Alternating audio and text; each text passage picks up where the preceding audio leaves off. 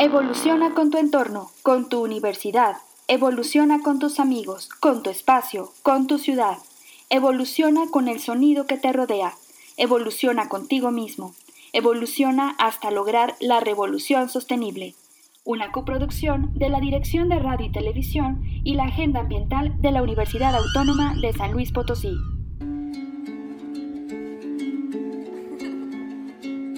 11.30 de la mañana, acaban tus clases de matemáticas y por fin viene la materia que tanto esperas, español. Nunca has sido tan fan de las reglas gramaticales ni de sintaxis, pero había algo en esa materia que lo era todo, lecturas. ¿Quién no recuerda cuentos como Paco el Chato, Una planta en el estómago, No oigo, no oigo, soy de palo, El lobo y las cabritas, Robinson Crusoe, entre otros? La lectura es una parte fundamental de nuestra formación desde pequeños, pero de acuerdo con datos del Instituto de Estadística de la Organización de las Naciones Unidas para la Educación, la Ciencia y la Cultura, UNESCO, más de 617 millones de niños y adolescentes no están alcanzando los niveles mínimos de competencias en lectura y matemáticas. Esto indica no solo un fallo en los sistemas educativos, sino un fallo social en torno a la educación de nuestros niños y jóvenes. Según datos del Instituto Nacional de Estadística y Geografía INEGI, alrededor de 4.4 millones de personas de 15 y más años no sabe leer ni escribir. Aunque las cifras se han ido reduciendo progresivamente, se necesita actuar de una forma más eficiente para la enseñanza de estos conocimientos básicos. Fomentar la lectura es una de las cosas que reducirán esta cifra, y empezar con textos cortos como lo son los cuentos es una gran manera para introducir a una persona al hábito de la lectura y su evolución a textos más complejos. El sol solito, primeros encuentros con la lectura, pasos de luna, textos más largos, astrolabio, aunque ilustrados, textos un poco más complejos y extensos, espejo de Urania, interesados en la lectura que buscan profundizar en algún género, y cometas convidados, textos largos y más complejos que todos anteriores, son las clasificaciones que poseían los libros de recreación en las escuelas y que te ayudaban a saber qué tan complicada sería la lectura de los mismos. Fomentemos la lectura y la educación de calidad.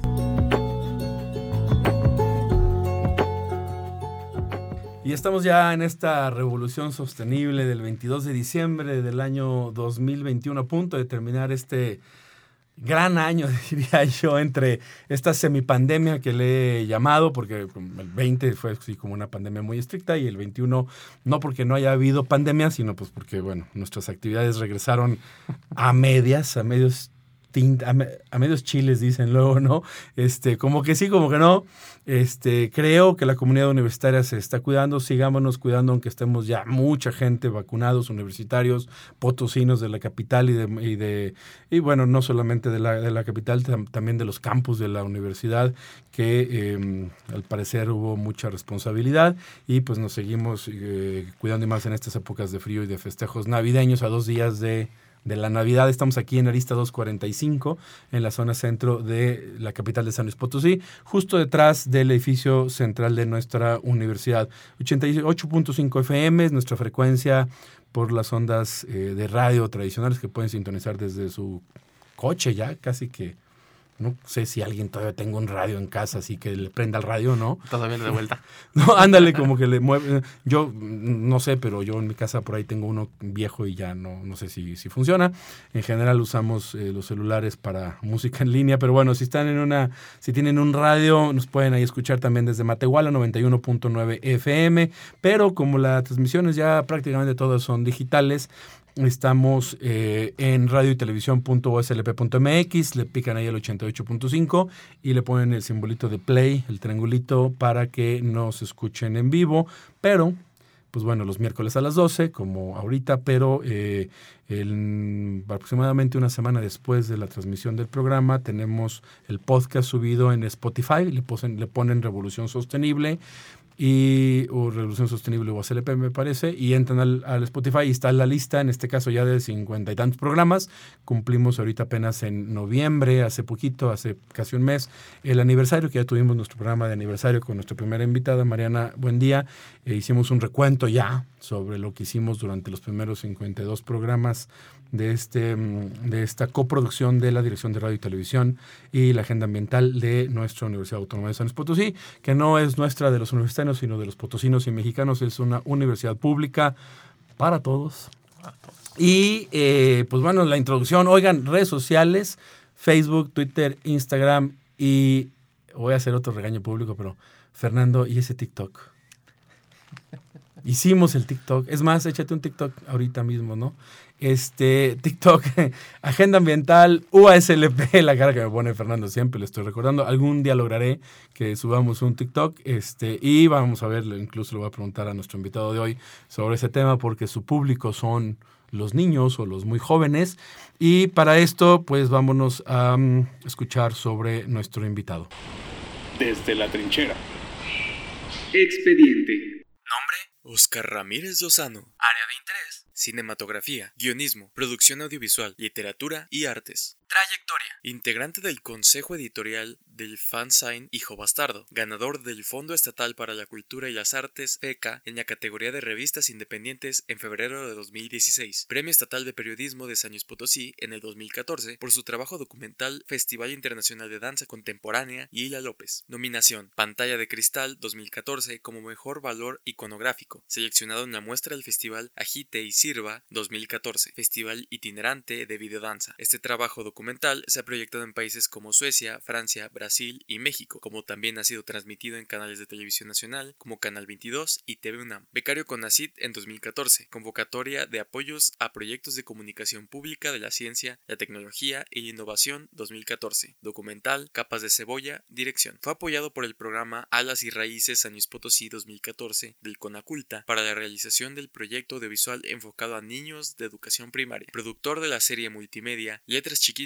desde el 2013 para la Universidad Autónoma de San Luis Potosí a través de la Dirección de Radio y Televisión. Dictaminador para el concurso Leamos la Ciencia organizado por el Fondo de Cultura Económica. Director del documental Más de 20 años del teatro El Rinoceronte Enamorado. Aportes. Se desempeña como maestro para las escuelas de iniciación artística del Centro de las Artes, impartiendo la materia de proyectos interdisciplinarios a niños y jóvenes. Y pues como ya escuchamos, tenemos hoy a Oscar Ramírez. ¿Qué onda? ¿Cómo estás? Oscar? ¿Qué onda? Gracias por la invitación, muy bien, emocionado por compartir libros en torno a los temas culturales, naturales, sociales, sustentabilidad y de estos libros que rara vez compartimos. Eh, eso de, rara vez está padre, ¿no? Porque luego está como la moda de ciertos libros, ¿no? Que suenan y que todo el mundo compra, pero pues a veces pueden ser buenos. Claro, no, son, no es que estén mal esos libros. Exacto. Pero ahorita la agenda está más centrada en los valores, el, el yo, el valor del ser humano. Y estos libros sobre la naturaleza, el ecosistema, el cuidado del medio ambiente, suelen tenerlos instituciones públicas. Instituciones ah, que están preocupadas por esos temas y que en nuestro país son pocos, sí los hay, y que se convierten en publicaciones que no logran grandes tirajes, pero existen. Y cuando empiezas a buscar, hay una cantidad impresionante de libros, ¿no? Claro, claro. Que juegan en torno al cómic, el libro ilustrado, unos cuantos ya más como de divulgación, y entonces va jugando entre todos los géneros de la literatura. Oye, Oscar, a ver, pero tú, bueno, para los que escuchan Revolución Sostenible y quizá a las 4 de la tarde los miércoles, mismo día que nosotros, si no le han puesto a su radio, si no han puesto en el streaming, este Radio Universidad 88.5 FM, 91.9, también en Matehuala, que acabo de comentar hace ratito. A las 4 de la tarde pueden escuchar a Oscar Ramírez con un programa que se llama Letras Chiquitas. Así es. Ya se imaginarán. Bueno, tienes dos. Yo la verdad les dije, debe ser sobre niños. Porque luego pensé, Letras Chiquitas y dije así como cuando... Todo el mundo se va por la abogacía. ¿Eh? como las letras chiquitas del contrato. pero dice, no. Y entonces es un programa muy, muy padre. A mí me ha tocado a las 4 de la tarde, tengo ahí una actividad con, con mis hijos donde vamos en el, en el, trayecto de un lado a otro. Este, afortunadamente nos toca escuchar el final de Vitamina M, por cierto. Este, que es una selección de radio bastante eh, padre porque de ahí sacado, no sé tú, Oscar, eh, Oscar pero cuando yo escucho Vitamina M, que es la música no comercial también, pues a mí me sirve porque identifico y he sacado bandas y playlists que no conocía y, y las he agregado a mi, a mi, a mi lista. Y lo mismo pasa este, cuando escucho en, justo en ese momento el inicio de letras chiquitas. Escúchenlo. A veces, bueno, pues a esa hora sí se puede con los hijos, obviamente, a veces quizá no, pero bueno, sirve para que los papás que tengamos eh, hijos pequeños, los míos ya no tanto, pero que, este, pues que nos sirvan a, las, las, recomendaciones y, y, la gente que se dedica como Oscar a esto, porque pues digo, no está fácil, ¿no? La, verdad, yo entro a la, a la librería cuando estaban mis, mis, hijos chicos y me quedo viendo y digo, cuál será de calidad, como cuál cuento, cuál llamará la atención y no tengo la, menor idea. En, en, casa somos lectores, pero libros de adultos y este y pues bueno, esto siempre ha sido un, un tema. Este, ¿para qué? Bueno, explícanos en general letras chiquitas primero. Letras Chiquitas tiene esta inquietud que partía de lo que nos enseñaban de literatura en la escuela, que odiábamos leer, nos caía súper gordo que nos obligaran a leer y que nos tocaban pues libros muy complicados a nuestra edad, ¿no? El Periquillo Sarniento, El Lobo Estepario, el Lobo los cantares Estepario. sí. Oye, en secundaria me dejaron El Lobo Estepario. Nosotros estábamos en primaria lidiando con eso, o al menos a mí me tocó es, primaria ese es una onda que pues más bien filosófica, ¿no? O sea, Son libros muy bonitos que entiendes después. Oye, y Juan Salvador Gaviota. Juan Salvador Gaviota. No, no, qué cosa. Y, la, y, luego, y, tenía cada tres páginas una gaviota. Una de toda gacha. Picada y decías, ay. Y hasta, yo creo que hasta pesadillas tenía, man. Entonces, eso, queríamos. ¿Cómo nos iba a gustar la literatura si nos ponían leer eso que ni hablaba de nosotros, que ni entendíamos? El Quijote, que hay colecciones de cuatro o seis libros, tamaño enorme. Del, un Quijote completo lo leíamos en dos páginas. ¿Cómo podría haber ese resumen? que, por ejemplo, el Quijote hay versiones ilustradas con poco texto para niños. Que ya hay un trabajo más este, dedicado a ellos, que eso es lo importante, ¿no? A nosotros era como, léelo porque es importante, porque es universal y es está ahí todo el español. En dos páginas estaba todo el español en, nuestra escuela, ¿no? Y entonces, pues claro que nos que odiábamos leer y claro que no nos gustaba y, y nos ponían los castigos de, pues ya no vas a ver la tele, te vas a poner a leer. Y entonces. Y cuando dices. Queríamos eso, ¿no? O, odiábamos, estás hablando por ti mismo también. Claro, yo también lo repudiaba. ahora eres lector, pero recuerdas que odiabas yo que empecé a leer muy tarde. ¿no? O sea, empecé ah, así como gran lector a los 16, 17 años. Más o menos. Donde ya no te encuentras, empiezas a buscar nuevas cosas, la música ya no te gusta tanto y empiezas a buscar un montón de cosas y afortunadamente en mi casa siempre ha habido libros. Y algo que le agradezco mucho a mis papás, que mi papá siempre me dijo, cuando quieras un libro, dime, yo te lo consigo. Y mi mamá me, siempre me dijo, cuando quieras algo, ve por él, pídelo, regrésalo y cuídalo. Y entonces mi mamá, como quería que yo leyera, me empezó a comprar cómics de Batman.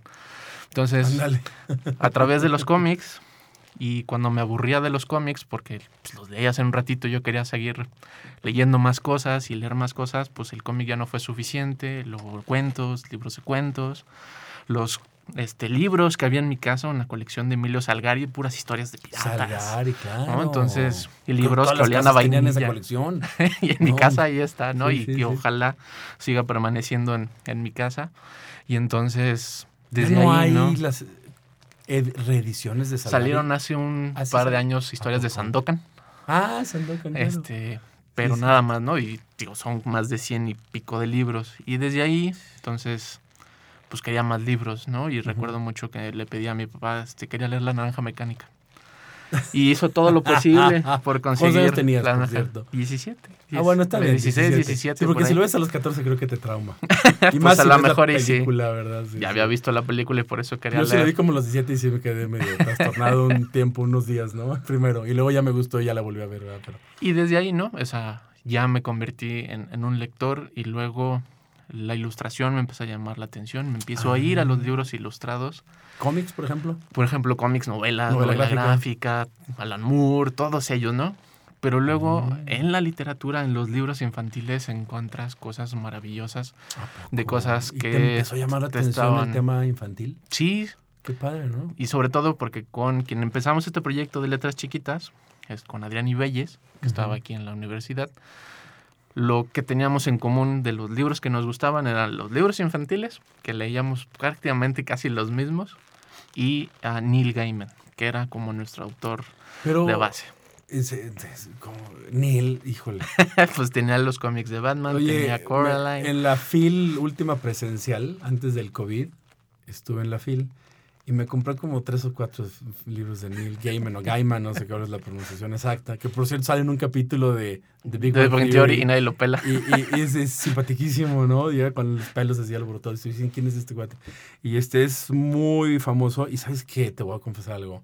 El único libro que pude leer de Neil Gaiman y terminar y que me gustó es el que habla de la este, mitología nórdica de los vikingos, porque soy fan de las series vikingos y tengo libros de vikingos y demás. Esa sí me la eché. Pero las otras dos que ahorita ya hasta se me olvidó el nombre de las novelas, no los puedo acabar, fíjate. Es un autor rarísimo. Eh, complicado, raro, extraño, que tiene un estilo muy peculiar, que es lo que a mí me gusta. American Gods, que luego también es serie que pueden no ver en pude con ese libro. Yo pensé que iba a llegar algo y cuando pues, vi que no iba nada, que, dije, ya, ya lo aventé y agarré el de los vikingos. Y esta otra que tiene con Terry Pratchett, que también está en una serie en Amazon, se me fue el nombre. Pero no para niños, ¿eh? No, no son nada. Coraline. Tiene Coraline, que es para niños. Ah, Coraline, claro. El libro del cementerio, historias y fantasmas del cementerio, un niño y una lápida. No, tiene de cuentos infantiles impresionante. Creo que Neil Gaiman es autor que tiene un espectro muy, muy amplio. Padrísimo. Oye, estamos hoy platicando con Oscar Ramírez del programa de Radio Universidad de Letras Chiquitas porque estamos comenzando esta iniciativa de parte de Revolución Sostenible de invitar a todos los conductores que se dejen de toda la barra programática, incluso vamos a pensar, este Fernando, a ver qué podemos traer desde incluso hasta los programas de música clásica, ¿no? Hay que ver algo, no sé, no sé, hay que eh, imaginarlo. Vamos a estar invitando del resto de las producciones a los conductores para que nos platiquen desde su programa cómo pueden abonar hacia temas de sostenibilidad y qué tiene que ver la lectura de los niños con la sostenibilidad, porque el objetivo de desarrollo sostenible, que hemos, es nuestra Biblia de 17 mandamientos, ¿no? Que, que eh, hemos dejado muy en claro en este programa, pues el ODS número 4 se llama educación de calidad. Y lo que nos dice, y por eso tanto el énfasis que nos explique Oscar de qué trata letras chiquitas es garantizar una educación inclusiva, equitativa y de calidad para promover oportunidades de aprendizaje durante toda la vida y para todos. Se asegura que todas las niñas y los niños terminen la primaria, secundaria, etcétera, este, calidad, aprendizajes pertinentes y efectivos. Entonces, habla muy específico en el ODS 4 de niños y niñas, que es el, creo, el mejor momento. y yo creo que por eso Oscar, que ahorita nos dijo, me atrajo el tema de la literatura para niños también, pues es un tema bien interesante y principalmente a los padres que luego nos pasa, nos desesperamos y decimos, ¿qué le doy a mi hijo que lea para que le agrade la lectura? Sí. A mí me pasó como a ti. Quizá empecé en primaria y como que no, y en secundaria me empezaron a traer los libros principalmente de, de, de mm, ¿cómo se llama? De la Tierra a la Luna y el, la Vuelta Julio Verne. Mundos. De, de, Julio Verne. De Julio Verne, ¿no? Este, y bueno, tenía toda la, la, colección y ahí me atrapó Julio Verne, por cierto, es un consejo, ¿no? Sí. Este, depende cuál libro, porque había unas versiones súper corrientes con tantos errores. Ese es el problema. A veces uno que tiene grandes autores y encuentra libros que tienen muy poco cuidado en su producción. Y no te acaba de convencer, ¿no? La traducción horrible, horrible, este errores de compaginado y un sinfín de problemas, ¿no? Tú llevas un año ya, ¿verdad? Con estas chiquitas o más. Llevamos más, empezamos en 2013. Ah, tres. Uy, no, sí es cierto. Sí es cierto. Ah, es, que, es que hay otro programa para niños que ya no me acuerdo ahorita el nombre, que es de los sábados, me parece, y de repente como que me confundo. Desde el 2013, oye, eso es mucho. Todo, durante todo este tiempo sí has tocado el tema en la literatura para niños de temas ambientales, ¿verdad? Sí. Sí, en esta idea de buscar qué leer los niños, es justamente qué hacemos para que los niños lean, es acercar la mayor cantidad de temas, la mayor cantidad de varias, de colores, de formas de todos los libros a los papás, a los maestros sobre todo, mm. y también obviamente a los niños y las niñas para que lean. Y en estos de temas ambientales hay uno muy divertido que se llama Ardilla Miedosa. Ardilla Miedosa, apúntenlo. Es una colección de libros de, ah, este mismo personaje que sobre todo ella es un personaje que le gusta hacer el campamento, le gusta ir al bosque y entonces se convierte en un Boy Scout y entonces todo lo que tiene que ver con la formación del Boy Scout. En scout. Y entonces junto con él... Yo soy scout, ¿eh? Por eso el campamento y todo suena... creo que eso está súper ligado al, cuidado del entorno, a la persona y su relación con la persona. Hay otra novela juvenil que se llama Hola Universo, que tiene que ver con cómo te relacionas con tu, con tu grupo de personas, tus amigos, el bosque. Hay una relación muy profunda en ese bosque. Eh, este, ¿Qué le duele a la tierra? Es un libro que tiene que ver con todos los pesares que tiene la tierra. ¿Qué pasaría si la tierra pudiera reflejar emociones como los conocemos en el humano, no porque no lo haga, sino para en este juego de cómo la Tierra se queja de lo que le duele, de lo que le contaminamos, de cómo talamos sus bosques, de cómo ensuciamos el aire, un montón de estos temas. Y hay otro que se llama, que publica, de hecho, la UNAM, una investigadora, Gladys Gutiérrez, El ratón guardián del bosque. El ratón guardián. Ajá. Que, Dime, dime. Ah, que tiene que ver con eh, deforestación, incendios forestales, un tema que tuvimos muy presente aquí en San Luis Potosí. Ah, en el 19. Y que sigue Por ahí de abril, mayo, antes de la temporada de lluvias, claro, la sierra se nos chamuscó. Y hay un montón. Eh, Editorial Océano tiene una colección que se llama La Enciclopedia o Enciclopedia Media, tiene ahí un nombre medio peculiar, que hace un recopilado mucho más interesante de lo que conocíamos como las enciclopedias, con grandes ilustraciones, grandes datos. Y esta juega mucho más para los niños porque tiene datos curiosos, tiene cómo afecta los datos curiosos de estos animales, de estos seres vivos, de los entornos para este, con nosotros en nuestra vida diaria. Hay una, colección, una publicación de anagrama que se llama Cero Baterías, que es un librito muy chiquito, muy divertido, con muchas dinámicas para alejarnos de los aparatos electrónicos. ¿Qué está ocurriendo con los plásticos? ¿Qué está ocurriendo con la energía? ¿Cómo se consume? ¿Cómo se genera? ¿Y cómo podemos disminuir esto que tiene percusiones a nivel ecológico, ambiental sumamente terrible? Entonces hay un montón. El problema es que no están a la mano. O sea, no son tan visibles. Si vamos a las grandes librerías, es lo menos que vamos a encontrar porque sobre todo estos libros suelen tener los centros de investigación, centros de divulgación, este, mucho, por ejemplo, con ACID y PICID tuvieron en su tiempo muchas publicaciones a través de cómics, congresos y cosas que se quedaban en lugares muy pequeños y hay que irlos este, coleccionando. Hay un gran amigo mío que hizo un cómic sobre una tuna Tuna Comics. Entonces es una tunita chiquita que se la quiere comer un águila y entonces va hablando del desierto, el, medio ambiente que hay en el desierto. Si se la come se funda la Gran Tenochtitlán, digo, eso es importante, ¿no? Afortunadamente. Que hacia allá va, ¿no? igual y no, ¿verdad? Y entonces de ejemplos de estos, eh, Yo soy Dipak, que habla de esta leyenda del niño de maíz, que es la leyenda oh. de donde surgimos el en el mundo, en la Huasteca Potosina. Y entonces todos estos pequeños cuentos, a veces son publicaciones apoyadas por instancias federales, instancias estatales, pero se quedan ahí, se quedan chiquitas y entonces algo padre que tiene letras chiquitas es que si tú quieres convertir un libro, eres completamente bienvenido a que grabes con nosotros un episodio y tú platiques lo que te gusta. Y con eso nos hemos encontrado de libros de cómo abrazar un libro. Hay un libro muy bonito que se llama En tus zapatos, que habla sobre la equidad de género. Él es un niño que ve a su papá que se viste, se maquilla, se pone zapatos y sale a la calle y se va dando cuenta que todos se burlan de él, que todos lo señalan.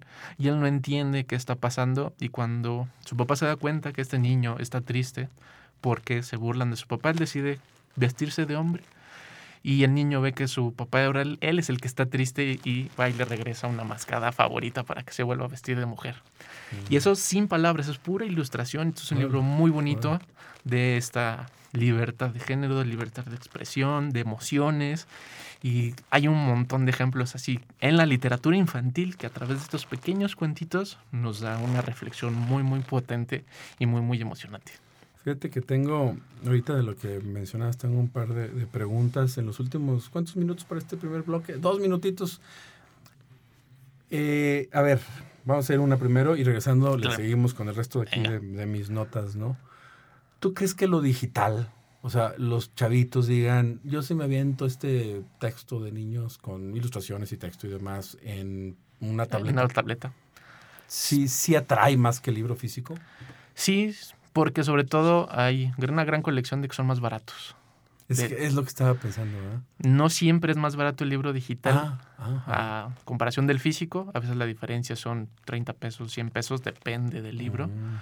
Pero, por ejemplo, Editorial Sitcli, que es una editorial que se dedica a puro libro infantil, tiene unas colecciones muy bonitas en formatos digitales para los niños que están ya la era digital, ¿no? Que el a lo mejor el papel no es tan fácil conseguir porque hay que también pagar envíos y un montón de cosas. y es más fácil a través de una plataforma. Amazon acaba de lanzar Audible y acaba de lanzar ah. este, su nueva plataforma de libros. Y tú no se suscribe así como se suscribe a Amazon Prime. Sí, sí, para poder, Y tienes de libros y de cómics para ver. muchos, como, como yo, que tengo 45, intentamos leer en PDF. Yo leí el Juego de Tronos pero luego como que le perdí, como que no, como que el libro físico. Pero pues las generaciones actuales utilizan más los dispositivos y quizá pueda ser. Estamos platicando en esta revolución sostenible de hoy con eh, Oscar Ramírez de Letras Chiquitas, soy Marcos Algara Siller y regresamos después del corte. Si has llegado hasta aquí, danos tres minutos, regresamos después del corte. Ah, ¿sigues con nosotros? Acompáñenos en esta revolución sostenible. Y pues seguimos con este frío invernal de casi Navidad. Al final ya me dijo Fernando, no vayas a olvidar desearles feliz Navidad. Ahorita al ratito les vuelvo a decir, ahora sí en serio, ¿no? Eh, me lo estoy haciendo una nota mental, porque si no luego se me olvida. No soy muy Scrooge, pero luego estos temas de felicitaciones no se me dan tanto. Estamos eh, aquí en Arista 245 con este frío y gracias a la gente de Radio Universidad que hace que eh, nuestra radio pública y universitaria, que además fue la primera estación de radio en todo el estado de San Luis Potosí, este, y de las primeras en México, por cierto, y la primera universitaria creo que también fue, además, eh, hace un chorrotal de años, y eh, pues que todos los días transmita, y eso pues es el esfuerzo también desde el guardia que está aquí abajito en Arista 245 hasta la gente en cabina, y bueno, algunos les tocan vacaciones, luego rolan y las siguientes vacaciones les tocan otros, y alguien en Semana Santa se tendrá que venir y otro, y cada que no. Igual alguien, si quiere celebrar Hanukkah en lugar de Navidad, pues igual pide otras fechas. No sé si hay alguien este, que tenga otras, otros eh, temas de, religiones y esto, ¿no? Estamos en el 88.5 FM de eh, aquí en la capital de San Luis Potosí, eh, Radio Universidad. En Matehuala 91.9 FM también. Em, redes sociales, Agenda Ambiental o SLP, principalmente el Face, porque a mi edad de 45 años de edad es así como la plataforma más adecuada, porque también es un tema generacional, pero por supuesto Twitter, Instagram y TikTok. me río siempre cuando hablo del famoso TikTok. Por cierto, también hay un TikTok eh, de radio y televisión universitaria también con poca producción, creo que el personal de, radio y televisión tampoco está dentro del rango de los 15, 20 años de edad. No hay algunos prestadores de servicio, medio chavos. Me ha costado un poquito de, esfuerzo, pero van a ver que vamos a, cubrir este, parte de la universidad, pues las generaciones más jóvenes con lo que ven, con lo que utilizan. Mis hijos más pequeños, tengo uno en primaria, ya ni siquiera es TikTok, ahora uso una cosa que se llama Discord no sé, no, entiendo si es una red social, pero bueno, es así como un WhatsApp, TikTok, sabe cómo. Y entonces hacen como grupos y luego suben y hacen así como que programan cosas para reuniones en grupo y luego se comparten. No sé exactamente cómo funciona. Hacen como equipos y como, como grupos, ¿no? Lo que conocemos nosotros como foros. Como, ah, ándale, ándale, como foros, se, juntan. este, entonces es así entre WhatsApp y red social, pero no tan pública, tengo entendido, no sé. También hay bots. El otro día se hackearon el Discord de mi hijo y resulta que todos se salieron y tuvieron que hacer otro grupo. No sé bien cómo funciona, pero es bien padre y bien interesante. Porque además hoy que estamos platicando con Oscar Ramírez del programa de Radio Universidad Letras Chiquitas, que también se transmite los miércoles a las 4, por ejemplo, hoy, 22 de diciembre, pues me imagino que también va a tener un programa, supongo, grabado, porque estamos en plenas vacaciones. Y este, para que lo escuchen, ya platicamos de Oscar en el bloque anterior de qué trata letras chiquitas y esto es porque Revolución Sostenible busca, como comentábamos, eh, perseguir las metas de los Objetivos de Desarrollo Sostenible. El número cuatro, educación de calidad. Y acabas de mencionar ahorita en el bloque anterior también algo sobre equidad o igualdad de género. Es el ODS número 5. Y cómo podemos ser, es una pregunta que, que le hago al público, ¿no? Imagínense ustedes ¿Cómo puede ser una persona, un ciudadano que voy por la calle y que respeto, no sé, a los animales, por ejemplo, no sé, este, a las mascotas de los demás, ¿no? Lo pasa. Este, eh, la naturaleza que encuentro, que no llega un día y digo, ay, me está estorbando esta planta, voy a pasar aquí en el camión, déjame la, la piso. ¿Cómo puede ser que respetemos eso y no respetemos en cuestión de género? No nada más el género masculino y femenino, sino el tema de las minorías, la gente con discapacidades, la gente con todo lo que todo el espectro, digamos, De, de, de, cómo pienso, cómo me, veo. ¿no? como me, he visto, pues no, no puedes respetar el ambiente si no respetamos a los demás. ¿no? Claro. Si un hombre se viste de mujer pues, y lo vas a respetar, pues es lo mismo al que está en silla de ruedas, a la persona que no puede ver bien, o es una persona que quizá viene de otro país y tiene, por ejemplo, en San Luis, este, hay muy poca gente de Asia y África, ¿no? Y entonces, este, pues todo este respeto y la integración que es parte de la sostenibilidad. Igualdad de género es el ODS número 5, pero pues nos interesa mucho y estamos este, platicando con, con Oscar sobre eh, eh, libros para niños, ya nos dio varias, eh, pues algunas recomendaciones de textos que incluso los títulos, bueno, generalmente son muy atractivos, ¿no? Este, eso está, está muy padre. Nos interesan y ojalá los papás encontraran textos que hablen sobre el agua limpia, que hablen sobre energía, ¿no? Que, de contaminación, ya mencionaste, algunas publicaciones de UNAM sobre la tala de bosques y, demás. Hay, hay, algunos objetivos que quizá, no sé, tú me dirás, por ejemplo, el número 8 habla sobre trabajo decente y crecimiento eh, económico. Diría, bueno, no sé si un niño de 6, 7 años de edad que está aprendiendo a leer y escribir, o de 10, 12, diga, sí, voy a leer un cuento infantil donde Sobre economía. el jefe trata bien al empleado y le paga bien. Bueno, no estoy seguro si eso exista, de seguro sí, pero es una temática un poquito más compleja, ¿no? sí, de hecho hay un libro más difícil de, muy bonito que se llama mm, Me quiero comprar una bicicleta, o Pepe se quiere comprar una bicicleta, de editorial Sidclip, y es un libro sobre educación financiera. No, hombre, ¿cómo Sobre un niño que quiere juntar para comprar su bicicleta, pero entonces tiene que recorrer el sueldo de su papá, lo que le da el abuelo, lo que se gasta en la escuela. Ah, y entonces es un libro que puedes ir llenando para que tú también vayas aprendiendo sobre eh, finanzas, finanzas en el hogar, esta educación financiera muy emocionante, con ejercicios didácticos, con una apuesta un poco divertida en esta dinámica de él quiere una bicicleta, ¿no? Y entonces un libro muy, muy, muy divertido, muy entretenido, que no solo le va a ayudar al niño, sino que, que nos puede a, los adultos dar un panorama de como de, ay, si la estamos ahí medio echando a perder. oye, está padre. Yo, yo pensé que me ibas a comentar que quizá no conocías ninguno, más o menos, pero la verdad, el objetivo de desarrollo sostenible número 8, trabajo decente de crecimiento económico, esta recomendación, Pepe quiere una bicicleta. Sí, más o no me acuerdo bien el título, pero él, quiere una bicicleta. Ajá. Este, fíjense, eh, está, está muy padre. Les, les platico que yo hice un año de, prepa, yo me gradué, tuve la chance de que me invitaran a Estados Unidos, a al estado de, de, Indiana, una familia muy querida nuestra, y estuve un año allá y se me hizo muy interesante descubrir algo que aquí en México no se hace, que antes de que acabes la prepa y antes de irte a la universidad, de, eh, curricularmente hay una materia obligatoria que se llaman finanzas, espérame, economía del hogar. Economía del hogar. O finanzas del hogar, algo así. Era House Economics o Home Economics, no me acuerdo ahorita el, el, nombre. Este, y yo llegué, pues yo iba a ser el último año de la, de la prepa, llegué pues hablando un poquito inglés, luego ya salí bien, pero al principio pues no entendía mucho. Y yo ponía cara y decía, como, ¿para qué? Y decían, es que es a fuerza y cerrado, ¿no? Pero luego ya te das cuenta que estás en la carrera y decías, hijo, la regué porque pues no le calculé la ida al antro, ¿no? Este, y, lo que me pidieron de material para la uni. Que nace. Y luego al rato que el papá ya te dice, oye, pues todavía vives en la casa, pero pues apoquínale, ¿no? Digamos, entonces, pues creo que ahí hay un tema bien interesante. Qué bueno que dijiste que sí, hay otros ODS, pero bueno, reducción de las desigualdades, yo creo que en tema, bueno, que ahorita ya es un como grande hay mucho, ¿no? Sí, y sobre todo creo que lo padre de la literatura infantil es que nunca es como literal. O sea, no te voy a decir, no seas malo, no le da, no dañes a nadie, cuida el medio ambiente.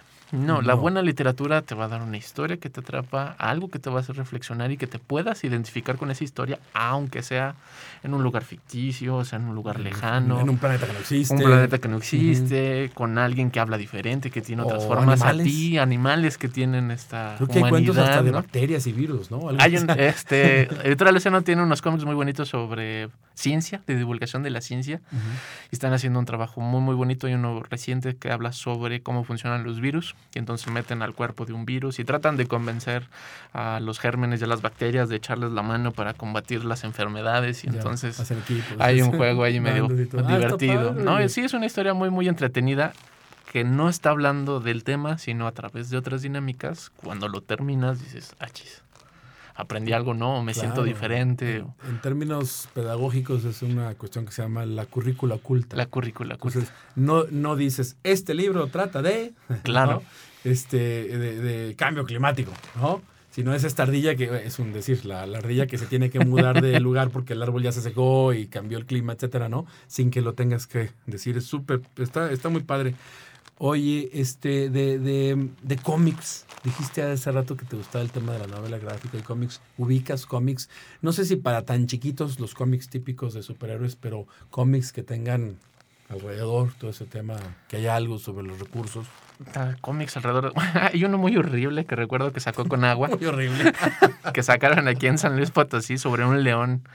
Te, tú recuerdas muy bien a Smokey the Bear el guardabosques muy famoso en Estados Unidos. Ya sé cuál. Aquí quisieron sacar algo parecido. Es un, osito con, con, guardia forestal. Con guardia forestal. Sí, sí, sí, ya, sé cuál. Aquí sí que quisieron sacar algo divertido con un león que le tenía una corona y nomás no pegó. seguimos tirando agua, seguimos. Salió, este, salió contraproducente.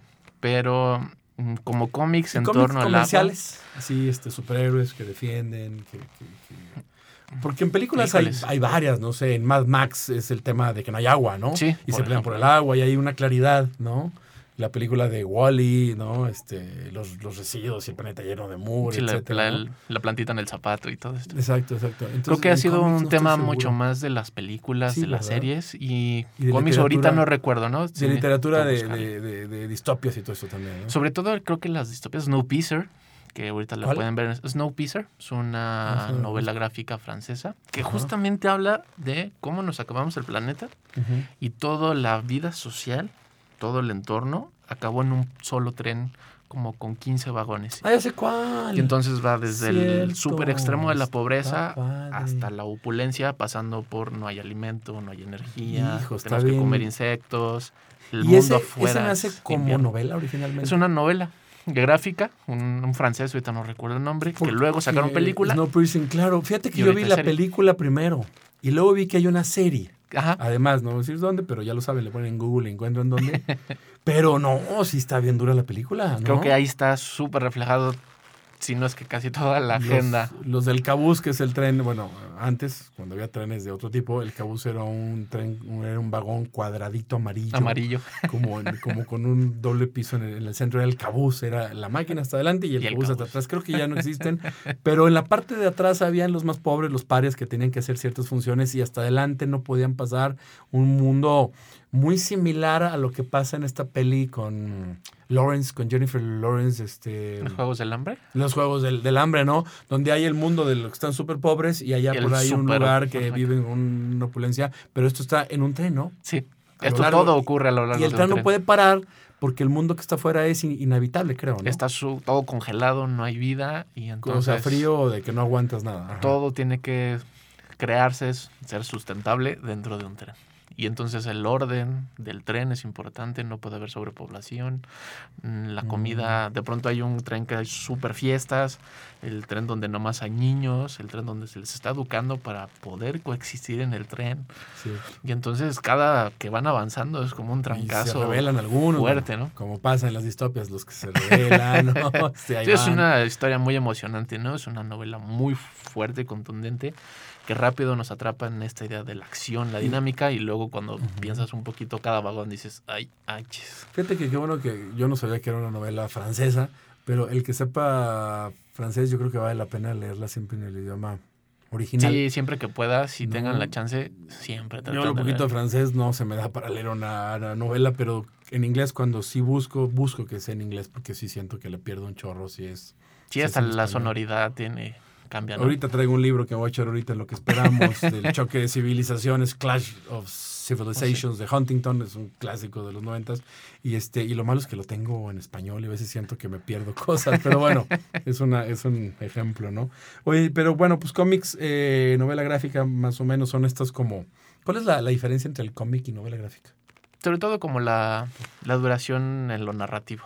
Un cómic puede quedar inconcluso. Con poquitas páginas. Puedes empezar como en temas muy adelante, con personajes que de pronto aparecen y luego ya jamás regresan. Y, como en varios tomos vas siguiendo. Y luego se cruzan otras líneas. Y en la novela gráfica hay un trabajo más cuidado en la narrativa. No quiere decir que en el otro no lo haya, sino que más bien necesito plantear el universo, necesito plantear mis personajes, hacia dónde van, dónde cierra.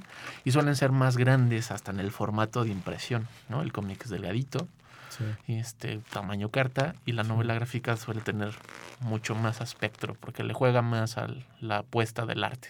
El cómic tiene una gran cantidad de arte. pero es, pero es casi un libro. Pero y ahí acaba, empieza y termina la, la, historia en este libro ¿En este, ¿no? Yo, yo, yo me encontré una, bueno, no, no, no es un ejemplo igual, pero me, me encontré las historias que compré, está padrísimo, en formato de, de novela gráfica, cómic grueso, las historias de terror de Poe y de, y de Lovecraft. De Lovecraft, ah, en, muy En novela gráfica y están una selección de ambos. Ah, no manches, qué miedo te da, no manches. O sea, las, los, alguien hizo las ilustraciones de lo que se imaginaba de las novelas originales de Lovecraft y, Poe y no, está padrísimo. Me lo encontré en algún lugar, ya, ya no me acuerdo. Este, y bueno, pues hace rato ya mencionamos lo de, lo de digital y, bueno, sería una cosa, fíjese que, que, con mis hijos iba a comentar, mi, eh, eh, mi hijo de, de, sexto de primaria tiene 11, este, algo que me preocupa es como que me pregunta mucha gente, y no porque yo sepa, porque yo, literatura infantil la verdad es que no sé mucho, por eso Oscar es el invitado de hoy, este, es cómo hacer, y hay papás que se esperan, es que ya va en sexto de primaria y no lee nada. Y yo, relaxo, pero muchos empezamos en la secundaria, prepa, como Oscar dijo, o, a veces hasta la carrera, ¿no? Donde ya... Eh, sí tienes hasta otra forma de pensar, como que, como que te abriste el mundo, ¿verdad? Sí. Porque la universidad... Ah, entonces, fíjense nada más, mi hijo empezó pues, en tercera primaria quizá, pero porque este, somos fans de, de, mi esposa y yo de todo el tema de, de fantasía. Entonces, Narnia, Harry Potter, este, El Señor de los, anillos, todas estas ondas épicas o de magia, bueno, nos fascinan lo que le sigue. Y yo más, yo los de Harry Potter, yo por ejemplo, las películas, mi esposa los libros, y mi hijo, no, bueno, de Navidad, cada Navidad decía, en lugar de pedir el videojuego tal, decía, quiero la colección completa de Harry Potter. Pero con las precuelas, las quién sabe qué. la edición de pasadura y, la caja. Sí, no, bueno, tiene las dos varitas de Dumbledore, el sombrero y el quién sabe qué. Y además tiene todos los libros que han salido de J.K. Rowling, ¿no? Pero pues a mí me encanta porque los tiene y ya va como a la mitad y dice, ah, pues ya acabé con el número 5, 6, 7 y son como 15 en total, no sé cuántos son. El de criaturas fantásticas y esto. Yo creo que es una buena manera, ¿no? De, de, jalar a la, a la literatura y pues explorando, si a tu hijo quizá ese no le gusta, pues están estos de, de ahorita se me, Percy Jackson. Percy Jackson, este, el Maze Runner. Ándale, este, ándale, que se roban el, el, rayo, no sé qué. Percy Jackson y los ladrones del trueno. Ah, es una cosa muy, muy entretenida. Que luego puedes ver las películas y luego ah, aventarte y es más fácil, como ya conoces se vuelve un poquito más fácil leerlos, porque a veces nos da un poquito de es que no voy a entender y no sé ah, bueno, también puede ser. Y, pero si un libro no te gusta, no te atrapa, cámbialo, no pasa nada. Pero la verdad es que Percy Jackson, Harry Potter, Narnia y todo esto, desde primaria atrapan. O sea, sí. pero pruébenle, si su hijo no les gusta uno de otro, pues quizá algo más denso como las batallas de los orcos y el Señor de los Anillos. Bueno, poquito más serio, más oscuro, ¿no? Pero tiene toda una... Oye, qué, qué cuate para yo no sé, híjole, para haber escrito El Señor de los Anillos, qué increíble, ¿no? Creo que lo importante para hacernos leer es tener un lazo a través de la literatura. O sea, por ejemplo, yo leí porque mi papá tenía los libros ahí y recuerdo a mi papá y mi mamá porque me regañaba y este en vez de regañarme después dijo, te compré un cómic, ¿no? Entonces atesoro mucho ese cómic, atesoro ese momento. Y cuando invitamos a nuestros amigos chiquitos a compartir sus literaturas y por qué leen, y autores que hemos tenido oportunidad aquí a través de la Feria del Libro de la universidad, siempre tienen una historia en torno a un familiar. A un mm. tío, a mi hermano, hasta el señor de la tiendita. Mi mamá un día íbamos caminando y, vimos un libro y le dije, ¿me lo compras? Y me lo compré y desde ahí empecé a leer. Ana Clavel tiene esa historia muy bonita. Y entonces ahí está la literatura, cuando nuestra primera impresión de la literatura era obligado, era tarea, de temas que no nos gustaban en la escuela, pues claro que ibas a odiar la literatura. Pero cuando mi papá llega con este libro aterrado en mi ten, fui a seis librerías y en el último la encontré, ¿no? Y todo cochino el libro porque estaba olvidado. Es el libro que más quiero de mi librero. Y entonces, cuando visito casa de mis abuelos, pues antes de entrar al cuarto de mis abuelos, era así como una cúpula enorme de, libros. Libros a la derecha, libros a la izquierda, y entonces era un pasillo. y mi abuela también, cuando no sepas qué hacer, agarra el libro que tú quieras, nomás regrésalo. Era la única regla, regrésalo. Regrésalo, dice. Y ay, se me olvidó ya 20 años después de que este libro, ¿no? Entonces creo que lo mejor que pueden hacer es ponerlos cerca. No dárselos, ponerlos fíjense que aprovechando este comentario de, de, de, Oscar, este, aunque estábamos ahorita con la universidad, acuérdense que tiene candado. O sea, no vayan a venir porque no los vamos a atender. o sea, no, no es mala onda, pero tenemos que descansar, profes administrativos y demás, excepto la cabina de radio que está prendida, obviamente, y transmitiendo. Este, pues en enero vamos a continuar con el espacio de consumo responsable, como siempre, la última semana de cada mes. Eh, miércoles y jueves, una en la Facultad de Estomatología, otra en alguna facultad que vamos haciendo una, una gira, vamos a decir una gira artística, y ¿Por qué viene el caso del comentario? Uno, pues porque siempre se los recuerdo, que no se les olvide. Este, y empezó como un espacio para el eh, reparar y, dar un manejo muy, muy bueno a los residuos electrónicos. El celular que ya no uso, el, el Nokia ese viejito ladrillo que está bien padre, pero que no es no es smartphone, ya sabes, o el cablecito, tengo 20 cargadores que ya no jalan ninguno, que se les extrae el cobre, el plástico y que tiene además es hacer minería, nada más que de una manera eh, muy, muy padre desde las cosas que ya no usamos y no desde el recurso natural, fuente. Pero ¿por qué viene el caso? Porque el éxito de este programa que lleva muchos años, este, seis, ocho años, ya no me acuerdo, un chorro, es que además de que eh, recolectamos papel y cartón para el reciclado, para darle un valor, este, mm, otro, otro uso, es también el tema del cambalache de libros. Entonces, ha funcionado tenemos una, una, base de datos, no, tenemos todo un tema ahí estructurado de, de transparencia también. Eh, llevamos una laptop que tenemos una, una, base de datos con los títulos y entonces llega un estudiante y dice, oye, pues yo ya me eché este de Huntington, pero pues digo, ya lo leí, está padre, pero tampoco como para no lo voy a guardar. guardarlo. Ahí, ahí, te va, no lo voy a volver a leer, está bien denso. Mira, llevo quién sabe cuántos meses y llevo la mitad, mano. Pero bueno, este, pero pues ay, ese, ese como que me llama la atención y es un cambalache literal. Un profe, un empleado de lo que sea de la Universidad Autónoma que vaya pasando por este espacio de consumo responsable. Hemos tenido ocasiones en las ferias del libro de, la UNI ya canceladas por la pandemia un par de veces. Espero que ahorita en 2022 creo que es en marzo la feria, habrá siempre algo así. Creo que ahora sí haya chance por los semáforos y el COVID y las olas y este rollo, pero este hemos tenido mucho éxito también en esos días y a veces hemos tenido cientos de libros cambalachados por eh, público en general a veces o personal, estudiantes de la universidad y eso se me hace padre. Algo que yo hago, bueno, esto es el, el, comercial relacionado con el tema de, mi hijo, recoge un libro y, bueno, lee un libro y cámbialo con nosotros, ¿no?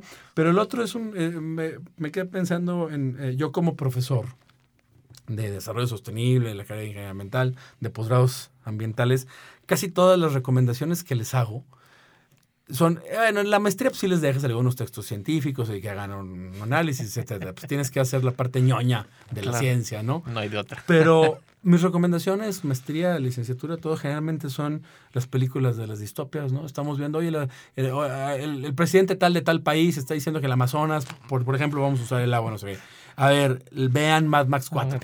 sí. cómo se pelean por el agua y Charlize Theron va y es toda ruda y no sé. Entonces, ¿no? Y, y, y, logras una atención que quizá el chavo dice, y sí, pero leer un artículo científico sobre la falta del agua, igual me voy a dormir a, a las primeras párrafo, ¿no? Este, voy a entender la mitad porque pues todavía estoy chavo. No es que sea así el tema, pero si le agregas y le pones cultura pop, ¿no? Este, libros de ciencia ficción, puedo recordar, no sé, algunas, este, o películas como Gattaca u otras, ¿no? Entre la, la isla, etcétera, Fahrenheit, también, este, clásico, ¿no? Este, y pues bueno, ese es un recurso que como una recomendación es, es, muy padre para los que eh, leemos, vemos este, eh, mucho cine, pues yo creo que es muy eh, agradecido por los chavos que les recomendemos de plataformas digitales, etcétera, que tengan toda esta parte de, oye, ¿cómo desde mi fin de semana de descanso puedo tener... Sí, seguir abstrayendo y aprendiendo. Exacto, yo sí, es una dinámica muy padre. muy padre. Oye, Oscar, en tu programa, que, o sea, en los últimos dos minutos Ay, sí, lo tiene, mira, eh, lo tengo contadito ya en la mente, tengo un reloj acá en la mente. ¿Cuál es la dinámica de tu programa? Para que hoy a las cuatro, si no lo han escuchado, se conecten a la radio. Invitas, hay gente, tienes una estructura. Pues realmente no. ah, mira. O vamos jugando con, pues, con esta idea del, pues puedo agarrar cualquier libro, me gusta, te lo cuento, no me gusta, te cuento que no me gustó. Ya. Porque empezamos como una plataforma de YouTube, invitando a gente. No salíamos nosotros los que hacíamos el programa, sino, oye, tú que lees, cuéntame este libro. Entonces venían papás, venían mamás, y era lo padre que mi hijo, ah, es que mi hijo lee mucho, este, quiere salir en el programa. Ah, qué bueno, pero usted va a salir sí, conozco Una, una familia que fue que participó con, con, ustedes hace un par de años. Entonces los niños hacían leer a los papás, al tío, al hermano, para salir con ellos y pues qué voy a decir, ¿no? Y ahorita ya no lo haces. Sigue saliendo. Ah, sí, sí, ya. no tanto, porque como ahora estamos en radio, que demanda un poquito más de atención. Más, este, pues más bien estamos buscando libros en el tema, que el, los libros tengan un poquito de parecido, a lo mejor no, a lo mejor son solo autoras, a lo mejor es solo de ciencia ficción, a lo mejor son cómics. ¿Se encargan ustedes de comentarlos, reseñarlos? Yo los tengo que leer y yo los reseño y pues ahora el equipo de letras chiquitas se resumió nada más a yo. entonces, Cambian a veces las, las producciones. Entonces la, la dinámica sigue cada que podemos entrevistamos a alguien, invitamos ¿Se queda el canal de YouTube de Letras Chiquitas? Sí, Letras Chiquitas. Ahí está, así se llama. Letras, chiquitas, en YouTube, en Facebook, en Spotify, también todos los programas que salen Yo vi varios, varios cuando era en video, un, amigo de mi hermano salen varios leyendo cuentitos, etcétera. Y sigue la, invitación, ¿no? También, entonces está muy padre, ¿no? Sigan... Sigan a Oscar Ramírez, que ahora es, entiendo, el único. Y las producciones que han tenido en YouTube y en Radio Universidad los miércoles a las 4 de la tarde. Feliz Navidad. Casi se me olvida, Fernando. Feliz Navidad a toda la Universidad, San Luis Potosí, México y el mundo. Y nos vemos la próxima semana para desearles año nuevo. Feliz año nuevo. Nos vemos. Tú eres la promesa de una generación. Formas parte de un gran número de personas comprometidas con un mundo mejor, más justo e igualitario. Eres la solución. Eres el cambio. Eres la revolución sostenible. Evoluciona tu entorno una coproducción de la Dirección de Radio y Televisión y la Agenda Ambiental de la Universidad Autónoma de San Luis Potosí.